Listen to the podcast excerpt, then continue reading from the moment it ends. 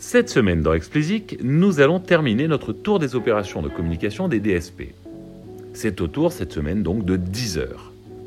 À travers la voix de son CEO France, la licorne française remet une couche sur le user-centric, le mode de répartition des revenus du streaming par user et non par part de marché global. Deezer appelle cela le UCPS. Nous enchaînerons ensuite en nous intéressant au procès que Roblox s'est vu intenter par l'Union des éditeurs aux USA. Allez, commençons par Deezer, le plus français des streamers. Cela fait quelques années maintenant que le DSP a fait de la promotion du UCPS un élément de sa communication. Dernièrement, une vidéo d'Alexis de Gemini, le CEO France, donc, expliquant en détail comment marchent les deux modèles, ProRata et User-Centric, a été lancée par le DSP.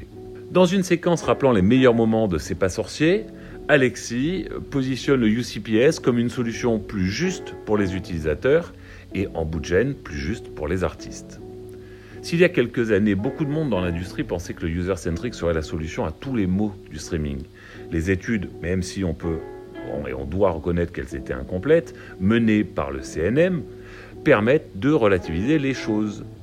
Rappelons-le, une mise en place du UCPS ne voudrait pas dire une augmentation substantielle des revenus des artistes les moins favorisés à l'heure actuelle par le streaming. Ça voudrait dire, en revanche, et ça on en est sûr, que euh, votre abonnement financerait des artistes que vous écoutez et ne financerait plus des artistes que vous n'écoutez jamais. Ce serait donc un mode de rémunération plus juste. Et à cet égard, c'est déjà énorme. Du coup, Deezer appuie beaucoup plus sur cet aspect de justesse plutôt que sur l'aspect d'augmentation du revenu. D'autant plus que cette communication s'adresse essentiellement au public. À la fin de la vidéo, un hashtag est proposé pour entretenir la conversation. À n'en pas douter, une pétition suivra.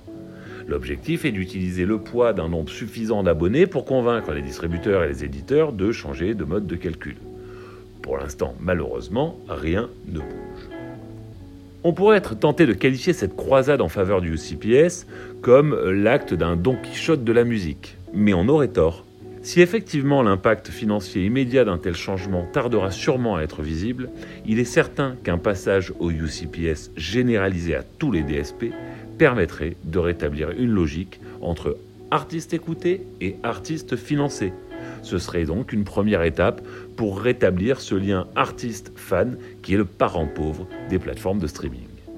Alors qu'on ne me dise pas que le combat de Deezer ne sert à rien. Par contre, ont-ils une chance d'y arriver?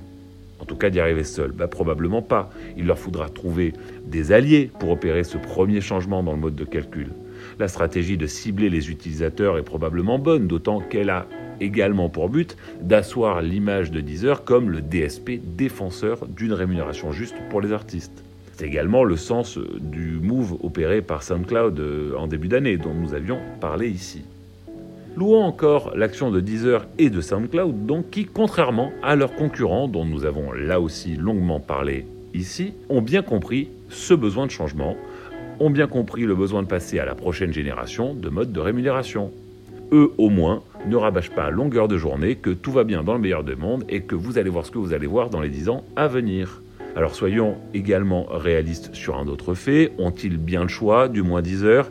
La position de petit poussé du français face au géant du streaming rend logique ce positionnement visant avant tout à se différencier des autres. Pour une fois que ça pourrait être au bénéfice de tous, on aura du mal à s'en plaindre.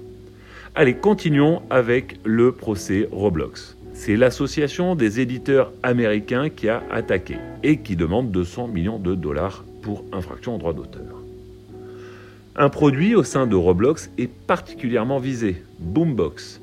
Alors Boombox, pour vous la faire simple, c'est une base de morceaux uploadés par les utilisateurs dans laquelle les développeurs peuvent piocher pour intégrer de la musique aux univers qu'ils créent dans le métavers. Bien entendu, tout ceci n'est pas gratuit et Roblox a créé via ce produit une microéconomie au sein même de la plateforme. Là où les choses se sont vite gâtées, c'est que les transactions sont faites par des utilisateurs de la plateforme et pas par les propriétaires des morceaux concernés. L'année dernière, la même association des éditeurs américains pardon, était tombée sur Peloton. Alors vous vous souvenez, c'est le, service de, de, vélo en ligne. Euh, il leur réclamait 370 millions de dollars Et c'est la même association qui est encore au conflit aujourd'hui avec Twitch et avec TikTok. On comprend donc qu'ils sont pas trop du genre à lâcher. À leur décharge, transformer euh, cette marketplace qu'on pourrait qualifier de pirate euh, en marketplace dûment licenciée n'est pas chose aisée. Et pour y arriver, si jamais c'est leur souhait, il va falloir que ces éditeurs américains s'intéressent en profondeur à Roblox. Déjà, il faut commencer par bien comprendre le rôle que joue la musique dans Roblox. C'est un moyen d'expression, un moyen d'affirmer son identité, son humeur, voire même ses convictions. Suivant le succès général des outils d'aide à la création, Roblox bénéficie de la même croissance soutenue et d'utilisateurs prêts à dépenser plus qu'un internaute lambda, et dans le cas de Roblox, beaucoup plus. Ce serait donc une folie de ne pas essayer de trouver une solution pour que cette marketplace puisse continuer à fonctionner, et cette fois-ci au bénéfice des créateurs. La difficulté pour licencier la musique dans des plateformes comme Roblox est qu'il s'agit de nouveaux usages. Ici, pardon, centrés sur l'expression et le fait d'être fan. Ces nouveaux usages ne seront pas bien évalués si l'on s'en tient à la consommation. Il faut être capable d'aller au-delà et de repenser la façon d'appréhender ces nouveaux usages. Rappelons qu'ils sont 41 millions à utiliser Roblox et donc que l'opportunité pourrait se révéler énorme pour l'industrie. Mais pour cela, il faudra ne pas reproduire les erreurs du passé, sortir de sa zone de confort pour inventer les licences de demain allant au-delà de la simple consommation. On pourrait oser l'analogie suivante. Au début des années 2000, le marché du CD était arrivé à maturité. Et au même moment, Napster, qui à l'époque hébergeait lui-même les morceaux sur les serveurs, montait de plus en plus vite. La réaction de l'industrie avait été de taper toutes ses forces pour tuer dans l'œuf ce concurrent à sa poule aux œufs d'or, le CD. Au risque de créer un monstre. Et on connaît le résultat. De Napster est né le pire tout pire et l'industrie est entrée dans une crise qui a duré plus de 10 ans et qui a failli avoir sa peau. Imaginez ce qu'aurait pu devenir Napster si l'industrie avait réfléchi au, potentiel d'un tel outil avant de le mettre à mort. Bah aujourd'hui, avec le streaming, qui commence à entrer dans une phase de maturité, il serait habile de réagir de façon plus posée à ces nouveaux usages pour en exploiter le plein potentiel et s'éviter une potentielle nouvelle crise.